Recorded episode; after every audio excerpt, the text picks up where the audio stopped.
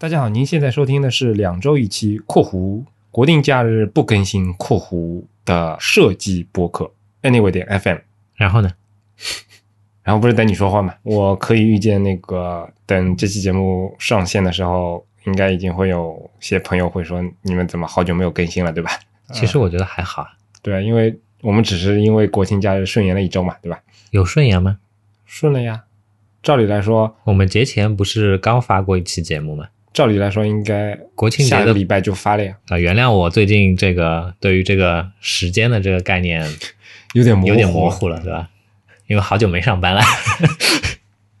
哦，对啊，你你这双双重的，对你来说放假不放假没什么差，对吧？以前会非常有概念的这个星期几、星期几、星期几这样的一个性质的东西，嗯在我的生活当中渐渐的就模糊掉了。现在你的时间概念是不是就是日出日落、日出日落这样？宅在家里的话，你怎么感受得到日出日落呢？好吧，嗯现在对我的概念就是饿了么的送餐员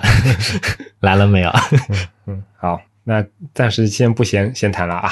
今天的主题呢是，其实是来自一封听众的来信。嗯，你要不要读一下？那我这边就来那个简单读一下吧，因为想保护听众的隐私，所以我也不说那个听众的名字了。但是这个问题他读到，他应该会了解到，对吧？嗯嗯他说：“你们好，我是一名初级设计师，前些日子才开始工作，但总是被说设计没有细节。我问了 leader 这个问题，他没有给我任何解答，只是对着设计稿说没有细节。我在网上查阅了资料，依旧不是特别懂什么是设计的细节，所以想请两位主播给我一个解答，谢谢。嗯，啊，后面一些拍马屁的话我就不说了。这份邮件看了之后啊，我有两个主观上面的感受。嗯一个感受呢，呃，就像他邮件里所表达的，他的字里行间给我的一个感觉就是，他觉得他的 leader 其实做的不是很到位，嗯，对，没有告诉他什么叫细节，嗯，嗯对？吧？只是把这样的一个概念广的扔给他，然后又不、又不给他解答，嗯这是其中之一。嗯其中之二是说，哎，通过他的这个邮件，就另外一个主观的感受就是，我真的觉得你的确可能做事情不太关注细节，为什么呢？嗯因为这个邮件上来看，对吧？你至少要告诉我你在做一些什么东西，嗯对吧？如果我们是做，呃，你你做的是一份视觉设计的工作，那起码你要给我看一些你的具体的一些工作的产出的这样的一个一个内容，嗯我才好帮你判断嗯你缺少的，或者说别人认为你缺少的这个设计上面的细节到底是到底是哪些，对不对？嗯，那就好像就比如说一段话，就好像比如说学霸说那个我我考试成绩不太好哎呀，我我也找不出什么原因，然后让你来帮忙找一找，结果他拿了一张九十九分的试卷来，对吧？啊，现在就这么样一段话，那我又不是神仙，我哪知道细节在什么地方？我我能感受到就是，就是这位朋友你你写的这个邮件其实也缺乏细节。嗯，吐槽归吐槽啊，对吧？但是我还是大致可以感受到他的那些困惑的。嗯我觉得他对于可能这个问题的理解还还在于比较出街的一个困惑状态，不太能接受这样的一个事实，或者说他还没有没有特别意识到他到底是问题是在哪边。对，但是即便我的内心深处我是我是不认同别人说的这样的一个，就说打给我的这样的一个标签的，嗯那你也要对吧？你也要证明你自己，至少给一个机会证明你自己是吧？嗯现在我觉得缺少这个环节。嗯，但 anyway 啊，不管怎么样，呃，性本身是不是细节充分，我们先暂且不谈啊。但我觉得他提出的这个问题其实是挺值得讨论的一个事情。呃，当然，这个讨论没有办法按照他自己的真实水平以及真实的作品去展开非常细致的讨论。但我觉得在节目里面，我们还是可以聊一聊这样的一个话题，因为确实这样的一个问题、这样的一个毛病、这样的一个所谓的细节之处的一些一些东西的缺失，其实，在很多人的作品里面，很多人的工作经验当中，包括我自己，其实都会有这样的一种事情发生。其实这件事情是是会这个横贯在呃设计师生涯的，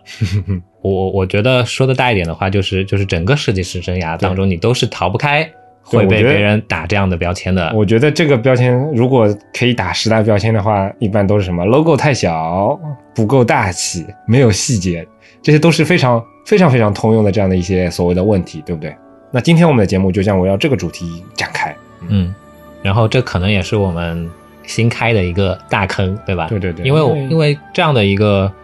主题，其实它涉及的维度会非常非常广。是的，嗯，所以呢，可能我们本期节目只会针对其中的一个维度去展开聊一聊。就是纯视觉设计。对，嗯。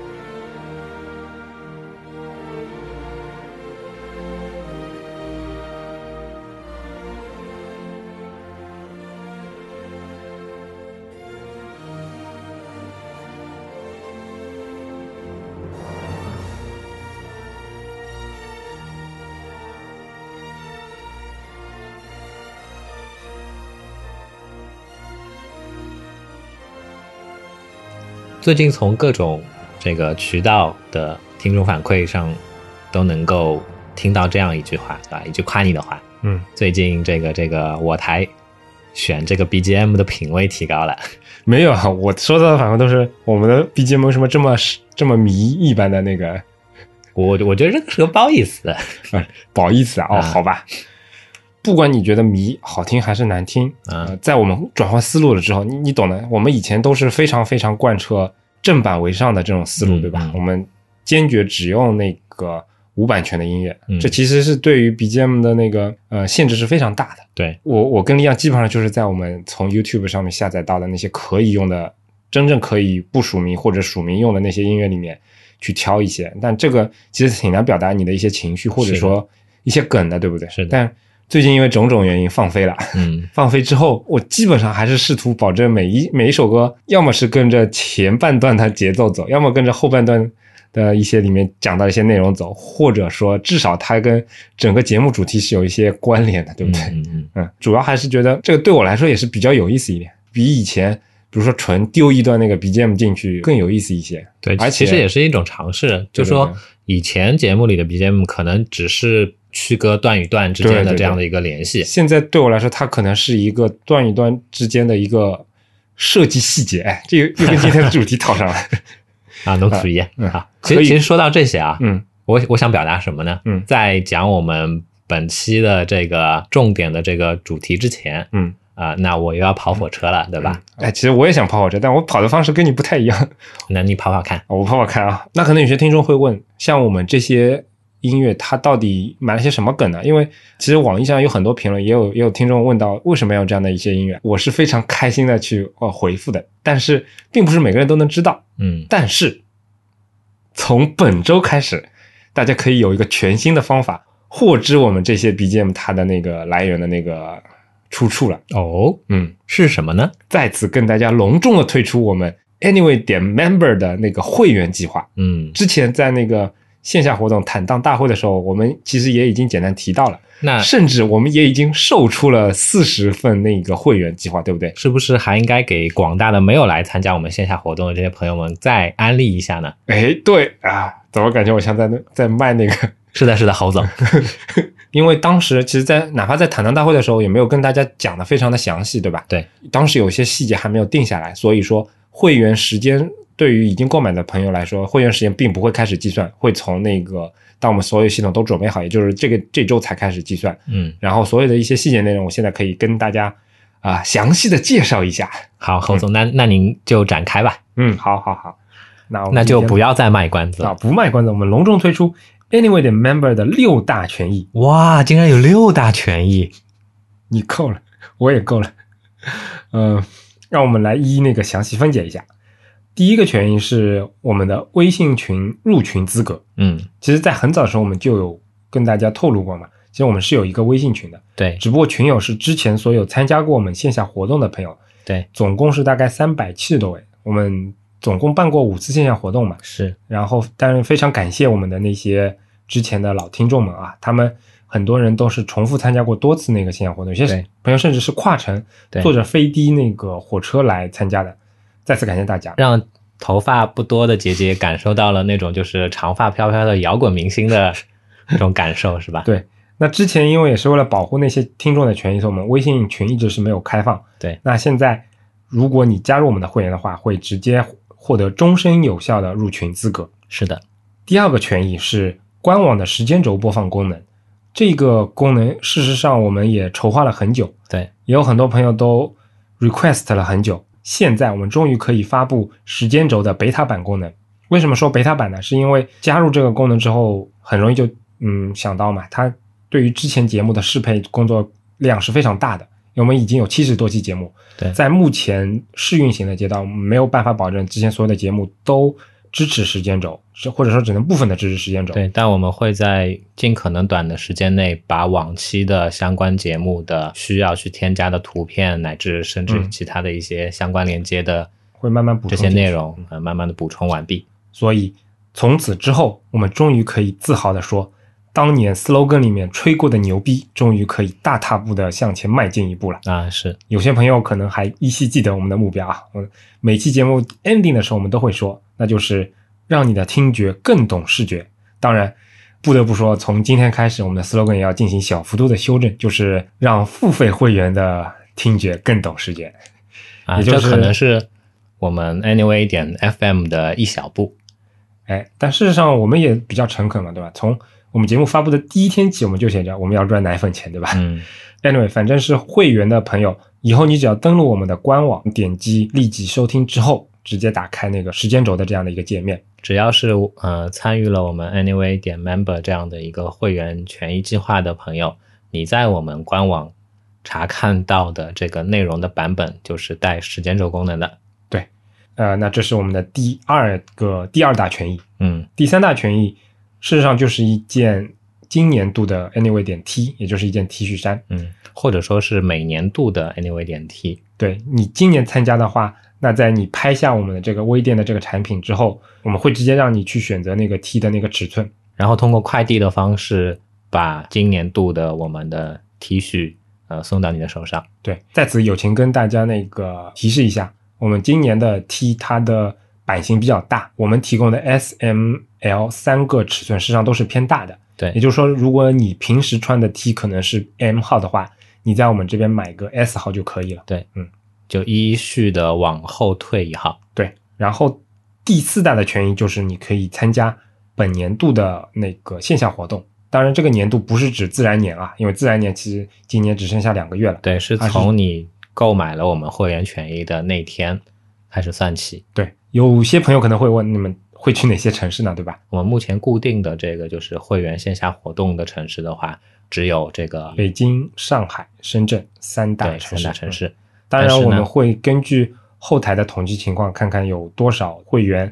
他们在这三个城市以外的地方。如果人数可能达到一定数量之后，我们可能也会、啊，我们会考虑增加城市。对对对。但上海、北京、深圳这三个地方，我们肯定是会去的。是事实上，在今年年底之前吧，我们应该就会去一趟北京。这个票其实是可以转让，因为毕竟我们也考虑到，并不是每个人都会在所包含的那个范围之内。嗯，然后第五大权益，这就请李阳来分解一下啦。等一下让我咳嗽一下，换一个嗓音。啊，大家回想一下，Jonathan Ive 在苹果发布会上面这个不露脸的那些那些产品介绍时候的这样的一种状态。嗯，三零四不锈钢经过三百七十五道工艺，编不下去了是吧？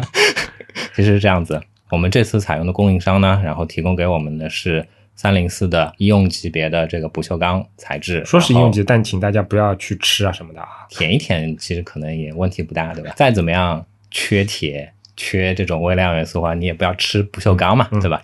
每一块名牌上都有一个独一无二的会员的这个编号的名牌。嗯，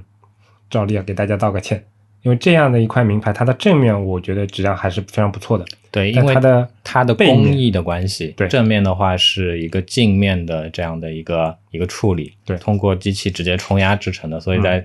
在正面的话它会比较光滑，但是它的背面，嗯，它背面可能会稍有毛刺的这样的一个状况出现，所以我们所以我们在拿到了东西之后，又亲、呃亲自打磨了一下，对，花了一定的时间，每一块寄到你手上的这个名牌呢，都是由我们两人手工打磨。但毕竟因为我们是那个工艺界的新人，对吧？啊所以虽然有这样的一种工匠的心在这里，但是啊技术,、技术不行，所以很抱歉的通知大家，就是有可能你手上的名牌除了有唯一的编号之外，还有世界上不会有第二个样式的划痕。每一道划痕就是一个岁月的痕迹。好嗯，anyway，那在那个前第一个月有早鸟价的这个时间段里面的嗯朋友们，其实是有一个选号的这样的一个权利的。是的，当然，我们现在已经可能前四十号里面已经被选掉了不少。对所以说到时候我们你你在拍下了这个产品之后，市场就是我了，我会在微信上发给你一个链接，给你看一下现在已经有的那些号码，让你去选择一个在剩下的号码里面选择你想要的那个号码。是但是如果你选择不到的话，那也没有办法了。啊。目前选号的这个范围仅限于就是一号到200一到两百号已经没有被选过的那些号码啊。是的，最后的会员权益，事实上也要等那个你开通了会员账号，并且在我们网站上登录之后，才会看到的一些额外的音频和视频内容。嗯，比如说究竟会有哪些额外的音频、视频内容呢？啊，比如说往期那些嘉宾采访的节目，我们可能会放出一些完整版本的对，一些离版，啊，对，离啊哇，这个词好好高级啊。然后还有可能一些之前因为种种原因没有从来没有放出过的音频内容，比如说罗永浩那一期是啊，不是你你罗子雄那一期是吧？不要标题党。嗯，好，那以上就是我们的那个会员福利的六大权益。哎，可能会有一些朋友会问，嗯，人家那些会员有的所谓的会员通讯，你们怎么没有呢？啊，因为我们就是问，的好，今天不需要我了，你自己来吧。你继续，你继续。因为本台的坊间小报 anyway 点 post 安妮微有报已经免费发布至今一年零八个月了，啊，你看多么不容易，对，撑不住了。很多朋友会问了啊，你们这样的有这么多的权益呢，会不会卖的很贵呢？事实上，嗯，我觉得是不贵的，对吧？当然不贵了。嗯，我们的订阅费用是三百四十九元一年，但是对于打进电话的前一百位听众来说，开个玩笑，对于第一个月来说，我们的早鸟价是两百九十九元一年。嗯，然后，还等什么？赶快拿起你手边的电话订阅吧！然后对于已经入群的那些朋友，也就是之前已经参加过我们参加过我们线下活动的朋友，啊，我们会有一个一百四十九元的优惠价格，是因为毕竟他们已经入群，而且已经参加过线下活动了，对吧？说白了就是你在买一件啊，T 的那个价格，我们对我们的这些历史上的这些金主都是怀着非常的这种就是知恩图报的心的，是吧？知恩图报就不应该收钱了，好吗？毕竟现在生活困难，对吧？那好，那最后跟大家那个说一下订阅的方式，因为我们目前还没有完全跑通那个在线支付的方式，所以还是需要大家在微店上面购买一下会员的账号。购买的时候，请大家务必选好你自己的那个 T 的那个尺寸，以及留言告诉我们你们的微信账号，因为我们之后的所有的一些通知啊，然后包括会员入群啊，以及给你发送我们的临时账号跟密码，都是需要通过微信来进行的。是，全都是通过这个亚马逊尊享印度接线员的这样的一个人工服务的方式，，which means 就是我了。表现出一些咖喱味出来。如果有兴趣的朋友，也可以详细参考一下我们官网上面关于会员的这样的一个介绍，是，网址是 anyway 点 fm 斜杠 member 斜杠 m e m b e r。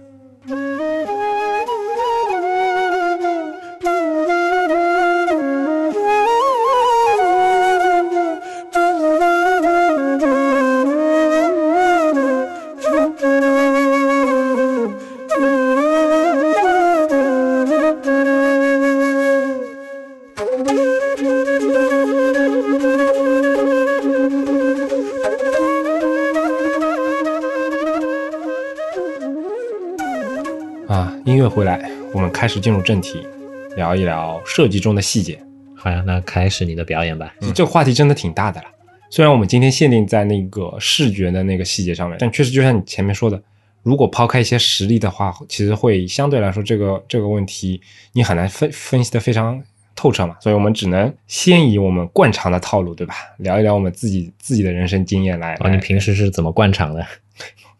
聊不下去了。通常的，通常的行吗？我是这么觉得的。老实说，即便只是把这样的一个话题禁锢在视觉设计的范畴里面，嗯，那我觉得所谓细节这样的一个定义，它其实还是相对来说比较模糊的，因为它会涉及到很多个维度。比如说，你你视觉呈现上面的一些跟纯粹的图形、色彩，然后技法相关的这个所谓的细节，嗯哼。然后另一个维度可能是说你的视觉表现力，嗯哼。所需要去体现的那一部分内容的细节，或者说这个产品的需求的，它的一个需要你去做到的呈现上面的细节，这些细节，嗯，可能都是完全不同的东西。是，但是呢，他们互相之间又会有相融合的交集，甚至会有互相之间会有冲突的这样的一个现象出现。所以，嗯，单独拿出来干说的话很难讲。嗯哼。那 anyway，我说说我当时的看到这个问题时候的第一感觉啊，嗯，其实我现在比较理解他的一点是说，放到今天这样的一个市场环境，以及今天这样的一个比较流行的设计风格的时代上来讲，我觉得对于设计细节的理解真的比以前要更复杂了。说到设计的细节这个词的时候，我也不知道为什么会想到这样的一个一个场景啊，可能在多年之前，那应该是在零六零七年那个时候了吧。他当时是在 QQ 上加我的这样的一个。呃，一个人，然后他跟我说，他想要跟我一起接活做生意，然后我当时就说，那你大概水平是怎么样的？你你把你的作品发来给我看一下。他当时跟我说，那个我现在拿不出来，但是你给我一个礼拜，我可以把我的作品的细节做到 The Skins Factory 的那种细节程度。我不知道为什么会蹦出这样的一一件小事情，但是给我的第一感觉是说，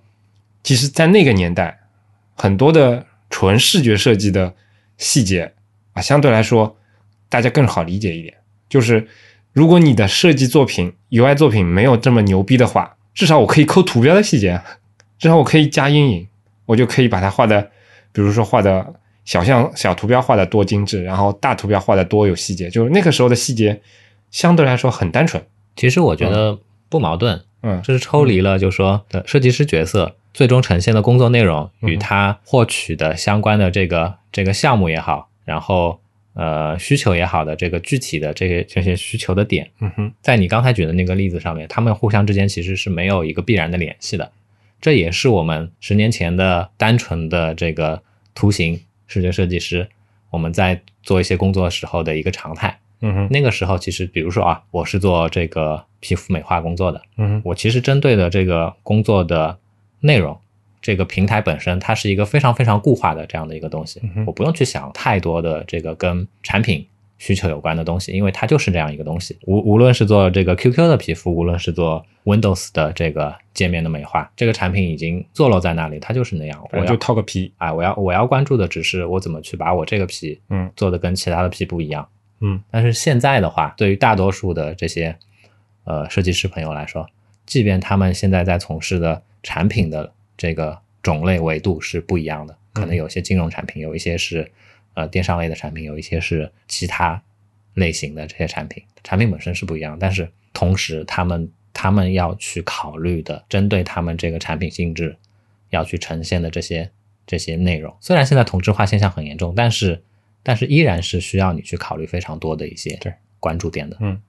那这就是可能是我们跟我们现在跟十年之前在做具体的这些工作时候的一个差别。嗯对吧？以前的话，即便是刚才姐姐你提到这个例子里面，我把一个图标，所谓的这个图标本身的这个图形细节、图形表现力的细节去抠的，抠的多么的精致，那是因为我不用去考虑别的点了。嗯，那些点已经不在我这个当前的这个呃考量的范围里面了。嗯，现在即便我有这个能力，我有这个时间，但是如果项目本身它其实是跟我跟我要做的这件，把视觉部分的这个精致程度处理的非常非常细致的这样一件事情是有矛盾的话，嗯，那我那我肯定是不能这么做的，对吧？所以其实呃很早的时候，当大家还在讨论什么拟物设计啊、扁平设计的时候啊，很多人都说：“哎呀，现在那个安卓程序员自己都能做设计的那个那个时候，那种说法其实我觉得是挺悲哀的。他真的把设计都做得非常说得非常的廉价。廉价，但事实上，在越是简单的层层级，越是简单的介质，越是简单的表现手法的时候，其实越能体现你。去通过你自己的设计来做出不同的这种这种这种，就其实就像是一个螺丝颗粒做道场嘛，对吧？你本来可能有很广阔的地方，但现在在局限越来越多的情况下，其实你的设计会越越来越难度越来越高，而且从那个设计风格来讲，有可能有一些局限。但事实上，我们现在这个整个行业，它的技术水平是跟以前是大踏步的一个发展的。对一个设计师来说，他可能就是所采用的这种技术层面的不同，有可能。完全决定了你的设计设计走向。比如说一个东西，如果你可以用动效的话，那你思考的那种模式跟你想表现的内容就跟完全静态的话，它就不一样了，对吧？对，有些内容，比如说在 VR 的眼界里面，或者说一个 AR 的一个产品里面，那它用的那些界面那种风格啊、点击的模那种模式啊，以及瞄准的模式啊等等的，这跟你平面上的设计，跟你在一个硬硬件可以触摸的产品上的设计，又都是完全不一样。但我一直是这样觉得的，嗯。我始终是觉得这个风格这个东西，嗯，风格这个东西是是狗屁，嗯，或者说呃流行趋势对吧？设计趋势全都是狗屁，嗯。如果一个设计师或者说希望自己变成一个优秀的这样的一个设计师，他在考虑他的工作的时候，会非常强迫性的去要要去兼顾这些所谓的趋势的话，那那我觉得事情很难做，嗯。他应该考虑的维度应该是项目本身需求本身需要做成什么样子，嗯。那我就用什么样的方式去做，呈现出来的状态是什么样的，它就应该是最符合那个项目本身的状态，而不是说我要去兼顾这个趋势，我要去兼顾那个趋势。嗯，刚才提到的，比如说像现在这些主流的这些平台，Android 也好，macOS 也好，甚至是说现在的这个 Windows 平台也好，对吧？大家都推出了相对来说非常详细的、丰富的这些开发工具、设计套件，这些东西可能可以短时间内帮助一个设计能力比较。比较缺失的这样的一个团队，能够快速的去搭出他们想要的一个一个产品，但这个东西它不是一个完全体，对吧？嗯，它只是一个某种程度上的权宜之计。嗯，对。当你这部分能力建立起来了之后，可能你能做的要比这个远远的要好很多。嗯，只不过说它是把下限提高了。嗯，我我记得杰杰我们在聊天的时候，可能或多或少有谈到过这样的一个一个话题，所谓的现在流行的这些 design system。嗯。对吧？Design System 是什么东西呢？其实就跟刚才提到这些东西是一样，它是一个提高下限的东西。嗯，它是一个帮助这个团队快速的去把他们想要的东西像搭积木一样的建立起来的这样的一套机制。嗯，但它并不是一个帮助你去把这个东西真正的去做完美的这样的一个机制。他们之间其实两项并不矛盾，呃，本身并不矛盾。但是现在很多在实际操作的这个从业者里面，那我觉得他们本身的这个观念上面是有。呃，有一定的这样的一个混淆，造成了造成了一定的问题。嗯，哎，怎么怎么聊到这个了？你非常好的自觉的意识到了这个问题，不用我来打断你了。其实刚刚我们聊的比较泛泛而谈，比较比较大一点，然后有一些历历史的严格什么，对吧？嗯。但是我觉得啊，回到我们这个问题本身来啊，我觉得先听一段音乐吧。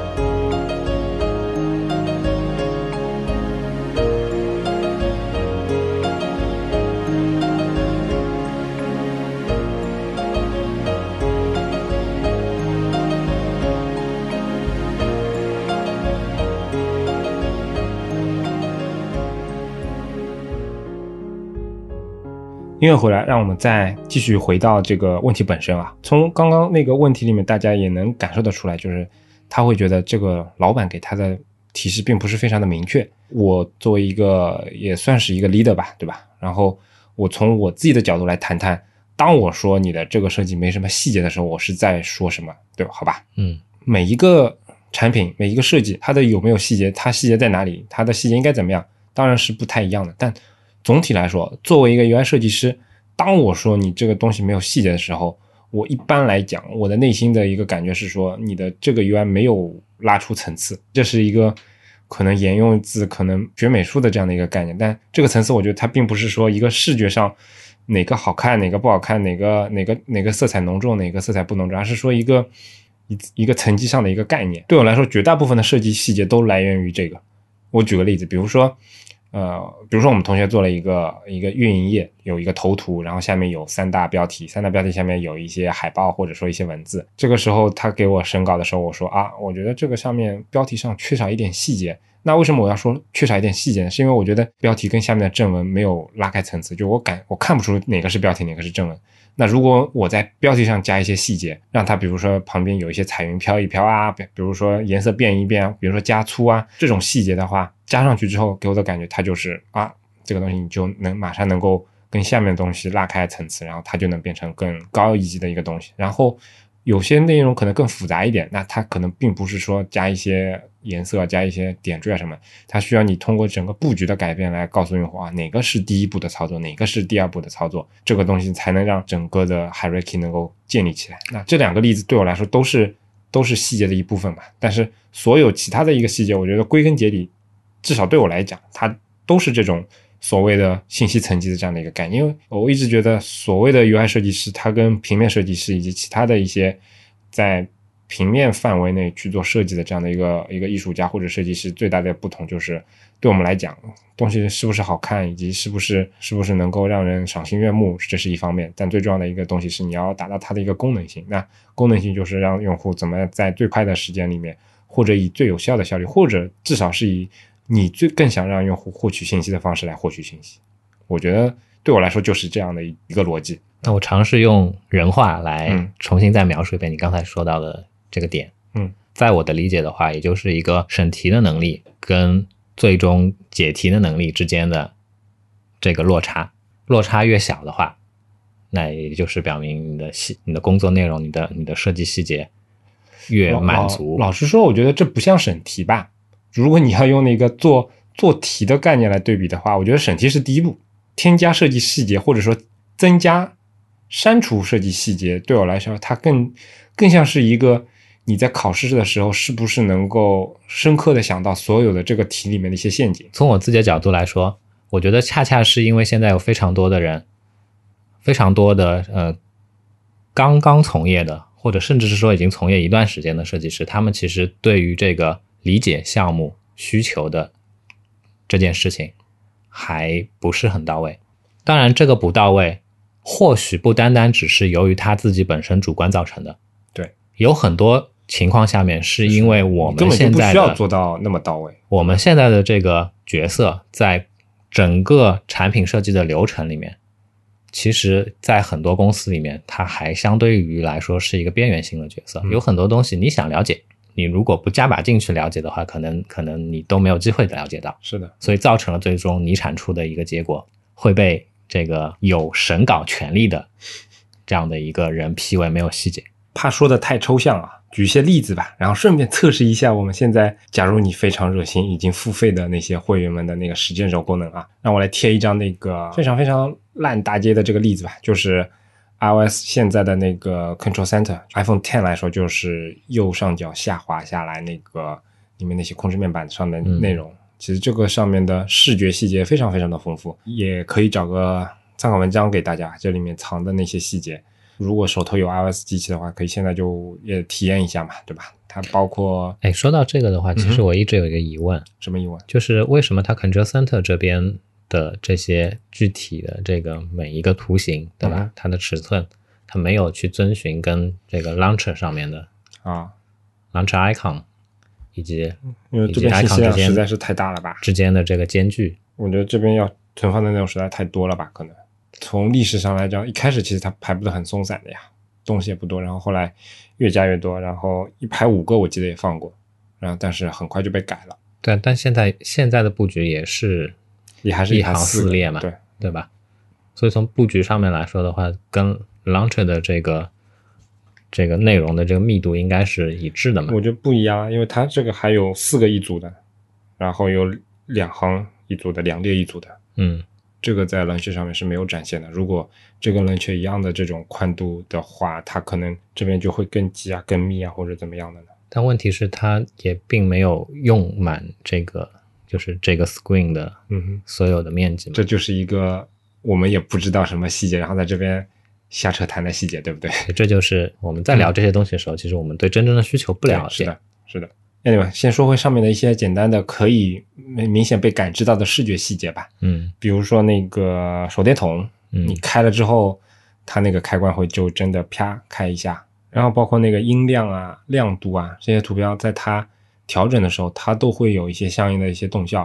然后这些东西其实去掉的话，对你的整个产品的功能上没有太大的影响。但加入这些细节之后，其实你会能够帮助你理解这些功能的一些一些实际的一些反馈，比如说静音的时候，它它是一个渐线的从那个有有音量调到到变成一根横线这样的一种状态，这对于用户的感知以及他的一个理解这个功能，它其实是有非常有帮助的嘛。这其实就是一个比较好的一些视觉细节的一一种一种表现嘛，对吧？我觉得，反正类似的这种设计细节有很多，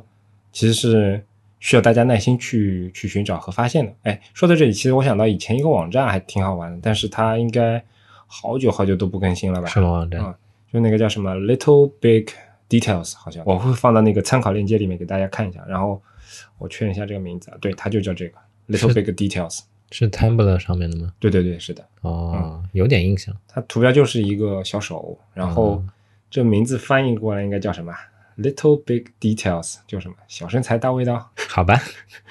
对对，反正它其实就是收集了一些著名产品的一个非常小的一些细节。当然，它上面的不光是纯视觉的，它有可能是一些交互的一些什么东西的。其实这些东西还真的是非常好玩，有些确实也不是那么容易去发现的这样的一些细节，但你看到之后，哎，就会觉得有一些会心一笑。我刚看了一下，它应该是零，好像是一七年十月之后就没有在那个更新了，挺可惜的。以前我这个网站还经常订阅着的呢。当然，我觉得像这个网站上面收集的所谓这些细节，它可能是更高层次的一些一些细节，可能是把一个作品从八十分带到九十分，甚至一百分这样的一个一些东西。但我有理由相信，呃，我们听众来信里面提到这些问题，它很可能是一些怎么样把作品从五十几分或者六十几分做到七八十分这样的一个一个细节。我觉得对于这种细节来说，其实是可以找到一些规律的了。老实说，我以前哪哪次看到那个文章，哎呦这个我我每年都属于那个看文章都是那个左脑进右脑出的，名字记不得，然后我现在也不一定能找到那个参考链接，但大致来说就是那种那种教程嘛，教你怎么样去以 checklist 的形式去那个看看你设计里面是不是嗯、呃都做完整做好了。那这个东西其实对于设计师来说，我个人其实并不是特别建议去这么公式化的去套这样的东西。但如果你现在真的是处于比较初级的阶段，我是建议你的确是可以去多尝试一下类似的这种这种手段，然后去找到一个你自己能够固化出来，变成一种一种好习惯的这样一种东西。这些 checklist 可能并不是每个人都一样啊，就像李想说的，不同作品是不一样，但万变不离其宗嘛。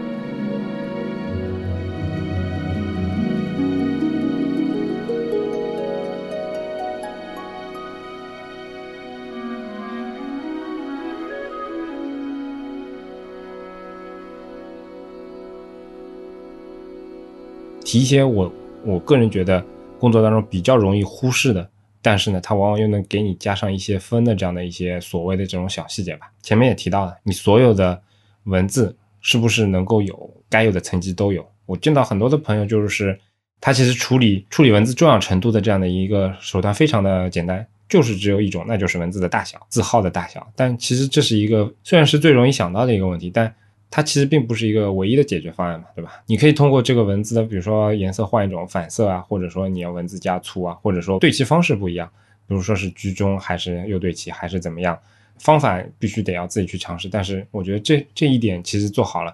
对于一个基础的一个分数可能它就有了。但这一点其实挺多人是容易容易去忽视这样的一个一个问题的。当然这也也跟以前我们系统限制有关了，比如说。粗体的文字并不是那么的好看，然后我碰到过很多老板，他们是特别讨厌那个粗体的。为什么讨厌粗体？然后因为跑过去一看，哎，XP 的一个系统，对吧？它那个粗体很多粗体都是那个系统自动加粗的那种粗体，它确实会显得非常的难看，所以他们很讨厌这种粗体。但事实上，在这个现在技术越来越发达了，其实对于各种字体的一个磅重的粗细的选择啊，然后包括它的一个字间距的操作啊等等，其实现在宽容度是非常非常的高的。是可以有各种不同的一个操作的，我觉得这是这是一个方面。然后我觉得还有一个建议是说，所谓的细节有时并不是一定要让你去加东西，老板可能并不是，至少从我的角度来讲，我有时候并不是说要一定要你这边要加一根横线啊，然后这边加个底啊，或者那边要要加个阴影啊什么。对我来说，呃，这只是一种一种手段。但是经常的一种我我的一种想法是说，并不是说让你去加很多东西，而是让你通过一些手段让整个界面变得更统一一些。这其实也是细节非常重要的一部分。所谓没有细节，没有细节，有时候就是说啊，你看你这个图标，它的那个圆角啊，它的那个尺寸跟它外面包裹的那个圆角尺寸完全是完全是不对的。那这个这种小细节，如果你能注意到的话，那其实是给你的界面能够增加很多分的。因为有时候来说，我我口头上说的啊，这个东西没有细节，它其实是说你这东西细节不到位啊，它不是说你这个东西。太简单，太太平，或者说颜色太单调，更多的时候是说啊，有该有的一些精致的感觉，或者该有的符合产品的一些气质的东西没有表现出来，那我就觉得这个就是没有细节。那这一点其实 again 很难去一句话概括出来，你应该做到的一个统一性是到什么样的一个程度。但是这一点基本上能做好的，包括我自己，我觉得很多 case 下面有时候因为时间的原因啊，一些其他客观原因啊，确实并并不能做到的非常非常的一个统一性，但是。至少在开始设计的时候，我们应该有这样的一个思路，或者是一个脑子去做这件事情。就是所有的一些东西，该保持一致的就保持一致，然后包括图标，包括其他一些东西，它用引用到的一些细节，这些东西都尽量的去做到能够成体系、成一套。当然，不需要变成一个非常刻板的这样的东西，但至少我们应该要知道，这是这是放在一个东西里面去展现的。然后还有一个细节，对我来说，也是我自己在做东西的时候，我我会刻意要去。去做好的一件事情啊，但是这个事情也往往容易忽视的，那就是所有你们你的设计稿里面的那些，不管是文字也好，还是内容也好，图片也好，它的一个真实性。当然，这个真实性不是说让你保证跟这个产品线上跟设计稿完全一模一样，这个我觉得也不太现实。呃，经常的一个情况就是大家能够打开一个设计稿，发现这里面表格行数据就是假字假字假字假字假字假字假字，对吧？然后这个假字可能个数也是设计师随便去输入的。然后每一行的那个假字其实都是都是一样的。那对于一个呃，如果你是一个真正的设计师来说，你要去关注它的一个输出的设计师来说，一个视觉稿里面都是这样的一个情况，其实是也算是一种细节的细节的一种缺失吧。因为这里面的细节其实不单单说你这个东西看起来细节，而是说最后把它给实现出来的一些细节。如果你没有考虑到它最后的一个。实际情况的话，那这个细节当然也还是缺失的。比如说这边的名字最多应该是多少字，最少应该是多少字。如果是碰到那个太长的话，或者太短的话，它是居中居居左还是居右，或者说还是截断还是怎么样？这些东西如果在你的设计稿里面能够体现出来的话，那一下子大家都能知道哦，这个你这边细节其实你已经也想过了，那就是应该这样的一个操作，甚至有可能不用输出，呃，开发工程师他就能意识到这个东西是怎么样的。但如果你这些东西都没有的话，比如说用户名，所有的人的名字都是假字两个字，然后从上到下排出来都是一样的，那这个列表里面也一看，我我也没有办法知道你这个东西到底应该是怎么样的对齐方式。那这个这时候其实这些细节就是就是无形当中就损失了嘛。其实，在设计当中，我觉得这种这种情况有非常非常非常的多。这种数据上的细节，我觉得还包括比如说大小写啊，或者说它的一个嗯该有的空格，或者说该有的一些。一些标点符号的一个完整度。上次节目时候我也提到了嘛，就是我不会因为一个人简历里面一个他的一个大小写的一个问题就去给他减分。但是我觉得对于一个产品来说，对于一个真实的一个设计作品来说，这个就是另外一个 case 了，因为这里面体现出来是你这个产品的专业性，你设计作品的一个专业性。如果这个东西你们自己家公司的那个名字，它就是应该首字母大写的，但是你并没有首字母大写，那这个其实对于这个产品的品牌的创造者，对于你自己都是一个不尊重的一个态度。这些小细节摆在一起的时候，你就会发现啊，它其实所谓的设计中的细节，更多的体现的还是一个专业性。我觉得，那既然说到这里啊，是吧？那我们我们不妨把时间现在往回拖个几年，然后我想这边的话也跟大家再回顾一下。所有的以前的那些视觉设计师在处理他们的这个视觉设计的工作时候，在做的那些事情到底是什么样子的？嗯哼，譬如说刚才杰杰在节目开头的时候就提到说，所谓的一些细节，可能就是比如说具体到一个图标设计的话，我会把这个图标从它的这个技法层面上面，然后从它的这个视觉呈现的这些内容的这个密度上面去把它做的特别的精致。特别的满这样的一个状态，当然是由于可能部分当年的一些审美这样的一个，哎，我我不太喜欢的那个词，审美的趋势造成的，对吧？但是也也是会有很大一部分原因，是因为当时我们在做的这个工作本身承载它的这个这些内容的这个平台或者说这个介质所形成的这样的一个形式吧。嗯，那举个例子，这个例子可能很久之前的节目里面也有提到过。当年，比如说，嗯，在整体的这个屏幕密度并不是很高的这样的一个显示屏的呈现的情况下面，我们如果要去表现这个界面本身，它是一个非常单纯的从这个视觉层面上面一眼看去的话，觉得这是一个非常正经的、专业的这种正向的这样的一个概念带给你的话，那势必我们在做一些视觉元素的呈现上面的话，它势必就是要做到精致。嗯，它不能是一个一眼看去就是粗制滥造的东西。但是，哎，画布或者说这块显示屏本身，它的这个呈现的质量其实不高。呃，我举个具体的例子，以前我们的网页很久的一段时间，宽度是以这个这个九五零、九六零，嗯，这样的一个去作为一个标准的。为什么呢？因为那个年代大多数的显示器，它也就也就是一零二四乘以七六八，对吧？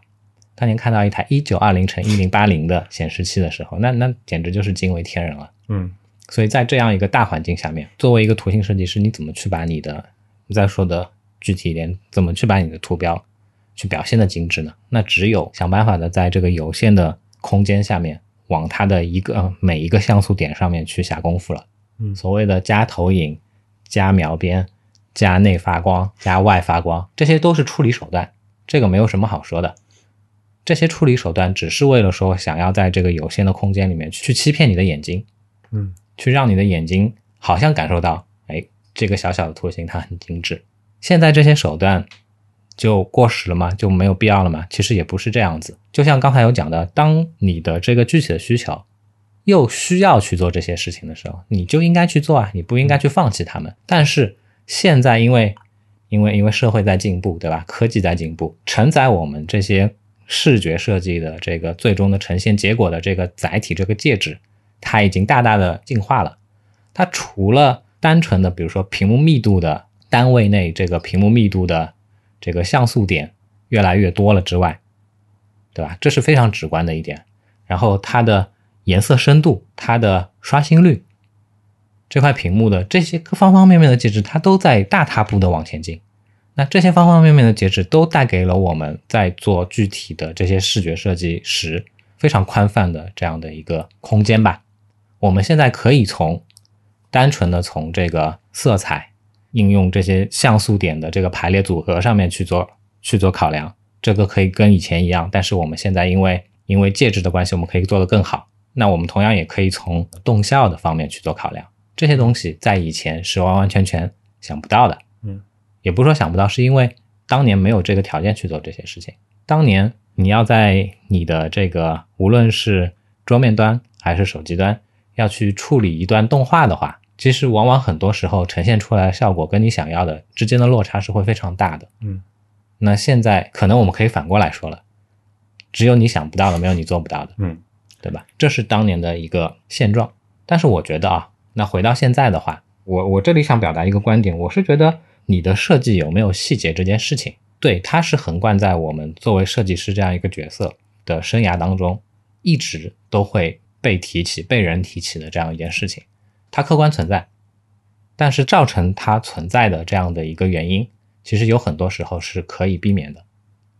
怎么去避免呢？首先，比如说作为一个呃设计团队的 leader，你在跟你的你的团队成员去介绍你们的工作项目，去安排你们的工作项目，去品评最终你的这团队成员所产出的这样的一个工作产出的这个过程当中，其实我觉得你就不应该只是单纯的去去提一句所谓的你的设计没有细节。如此宽泛的，就是牵涉到维度非常非常复杂的这样的词，其实出现在专业领域的这样的一个一个一个 leader 的角色的这边的话，我觉得其实相对来说都是不太应该的。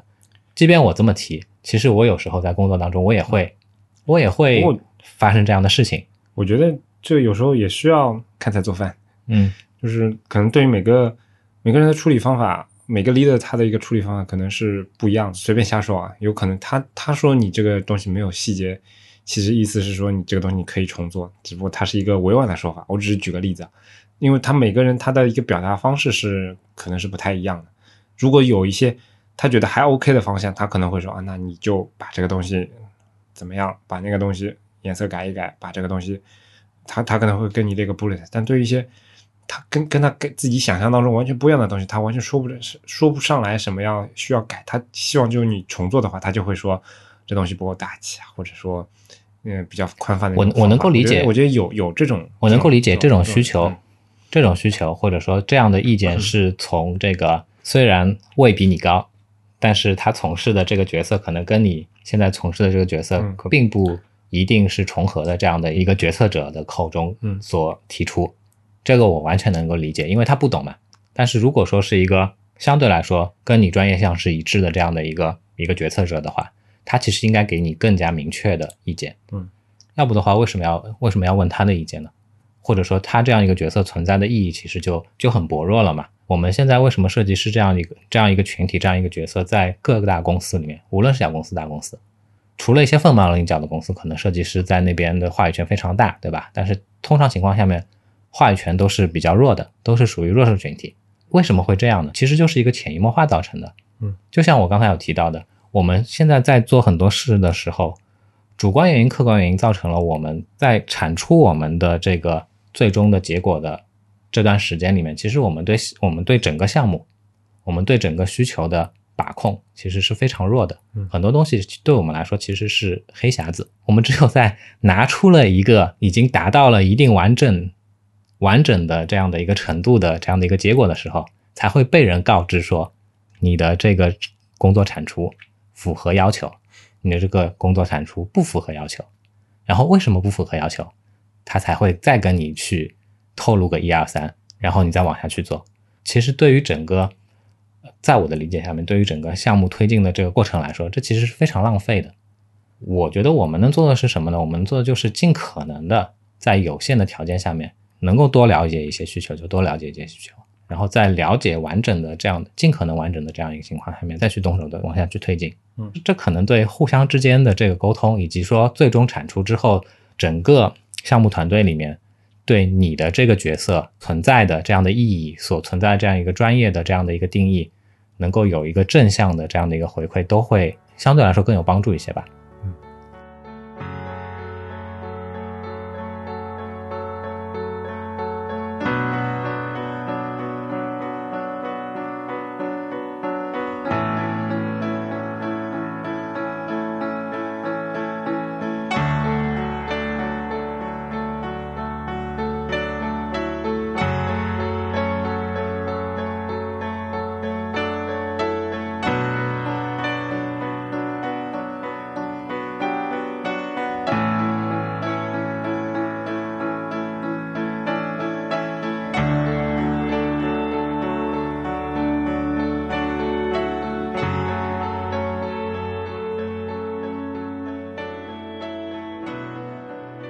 好，那今天的正片就先到这里。结尾之前，请允许我再次安利一下我们的那个会员计划。嗯，因为我们新的官网应该已经上线，然后这次改版力度比较大，怕有些朋友找不到。呃，其实你也可以在官网左侧边栏里面看到那个订阅会员计划这样的一个链接，点进去之后可以查看到我们所有的详情。如果还有疑问的话，可以直接发信给我们。啊，是的。然后对我们的这个新版的官网有任何的意见的话，也请就是在各种渠道给我们就说反馈。哎，其实之前也已经收到过好多人的那个听众的测试啊，包括反馈啊，我觉得还。挺欣喜的，因为就像你前面说的，呃，在这一次的改版当中，其实比起第一版的那个制作，是相对来说更有目的了一些。跟几个听众朋友其实也讨论过，有些朋友他跟我吐槽过，他说现在的新版的网站其实没有什么特色，它会比较像一个正常的一个网站的模板。但事实上，我也跟他呃聊了，然后也这边也可以跟大家简单解解释一下，就是这一版网站的改版的目的是为了更好的服务我们现在的一些听众。让他能够更容易的发现、找到内容，或者更容易的查找到，比如说往期内容啊，以及相关的一些信息，包括呃每期节目它都有自己的主题这样的一种组织的方式。嗯，总总的来说，它是一个功能上的一个丰富。那信息量更多了之后，那势必不可能再采用以前那种非常浪费空间的那个全部居中的这样的一个设计吧？对，因为。呃，从各种渠道的反馈来的这个数字看来，新收听我台的这个听众其实数量还是比较可观的。然后，为了让这些新来的听众能够更全面的去认识到 Anyway 点 FM 是一个什么样的电台，所以这个可能也是我们本次改版的一个非常大的这样的一个一个重点吧。然后，对老朋友来说，其实也是同样的。我们之前的呃节目里面有提到过。对于我们来说，我们的官网，我们的 Anyway 点 FM，它承载的意义是说，在这里的话，其实你可以看到一个更加完整的，或者说更加全面的，对，安妮微电台到底是一个什么样的东西？可能某一期节目，哎，你主题你比较喜欢，某一期节目你主题可能并不是很感兴趣，但是没有关系，Anyway 点 FM 它其实是由现在的这个整个，呃，七十五期节目，它的音频以及说音频内容所提及到的。呃，各种相关的这些这些，我们我们我们产出的这些内容所组成的，然后组成这些内容的最完整的一个状态，那么现在就是在我们的官网上面。所以总结成一句话，就是这一次改版的目标是说，呃，从吸引那些不是我们听众的朋友，或者不熟悉播客这样的一个产品的一个朋友们，把它转变成我们的听众这样的一个目标，变成了对更好的服务那些已经订阅了我们电台的那些听众。对。有可能是新听众，有可能是老听众，这样 OK。那感谢大家收听我们的节目。如果你需要联系我们，可以直接在官网 anyway 点 fm 上留言，也能通过邮箱 hello at anyway 点 fm 来信。在微博、推特上搜索 anyway 点 fm 即可找到我们的官方账号，上面会不定期的发布一些即时消息，欢迎关注。同样，你也可以订阅我们的邮件组安妮微邮报，订阅地址详见官网侧边栏链接。我们努力的目标是让。付费的听众的 听觉更懂视觉，能可以了。为了得到更好的体验，我们比较推荐使用泛用型播客客户端订阅收听。当然，你也可以在网易云音乐、荔枝 FM、喜马拉雅 FM 以及企鹅 FM 上搜索 Anyway 点 FM 找到我们。同时，再次安利我们的官网，每一期节目内容提及的参考链接都能在上面找到。两周之后再见，拜拜。